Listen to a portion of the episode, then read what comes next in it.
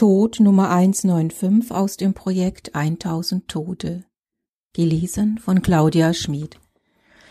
Nur ein komplexer Verdrängungsmechanismus erlaubt uns, mit unserer eigenen Sterblichkeit zu leben.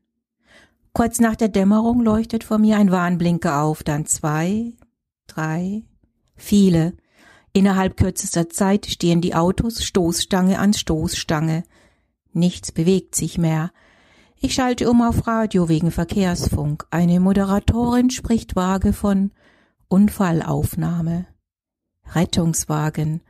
Bevor ich das Martinshorn höre, sehe ich im Spiegel eines LKWs bereits die Reflexionen des Blaulichts.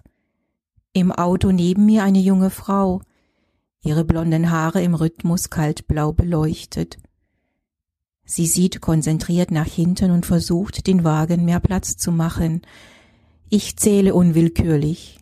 Eins, zwei, fuck, drei. Die junge Frau schaut mich ratlos an und nickt dann kurz. Wir lächeln beide nicht. Wieder Sirenen. Erst nähern sich Licht und Ton schnell, dann bleibt der Abstand zu uns eine halbe Ewigkeit gleich. Hektisch versuchen zwei Autos, dem ankommenden Drehleiterfahrzeug nach rechts und links auszuweichen. Wo der Rettungswagen noch locker durchpasst, muss ich nun die Feuerwehr einen Weg freikämpfen. Ich greife nach dem Schlüssel und mache den Motor aus.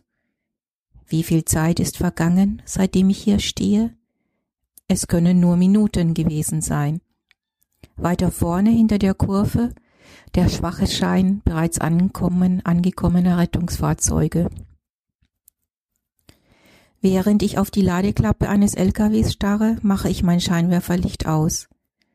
Neben mir hat eben der Motor aufgehört zu brummen. Jetzt schaltet auch der LKW hinter mir ab. Dann löschen alle Fahrer nach und nach die Lichter, wie eine Staffette, deren Beginn und Ende ich gerade nicht sehen kann. Wie auf einem Live-Konzert, wenn nach der Ballade die Feuerzeuge wieder ausgehen. Erst zögernd, dann beinahe zugleich. Es wirkt, als würden wir in diesen Autos unsere Hüte ziehen. Nicht ganz simultan, wie bei einer Beisetzung.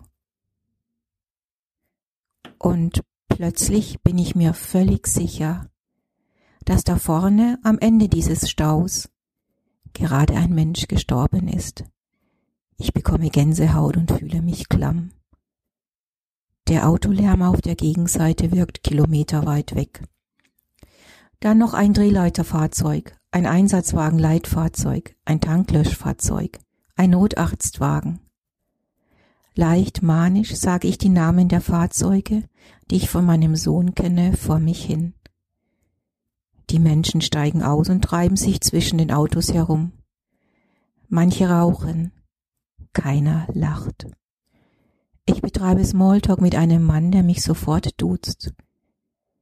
Das fühlt sich irgendwie richtig an. Nach fast zweieinhalb Stunden setzen sich die Fahrzeuge vor mir in Bewegung. Langsam werden wir an der kaum ein Kilometer weiter weg liegenden Unfallstelle vorbeigeleitet. Überall winzige Scherben. Mindestens drei völlig kaputte Fahrzeuge kann ich erkennen. Dann bin ich vorbei. Der Verkehr fließt wieder, die Autos rasen links vorüber, manche drängeln. Bereits jetzt sind alle wieder in ihrem Alltag angekommen. Erst am nächsten Morgen lese ich von der jungen Frau, die noch an der Unfallstelle starb.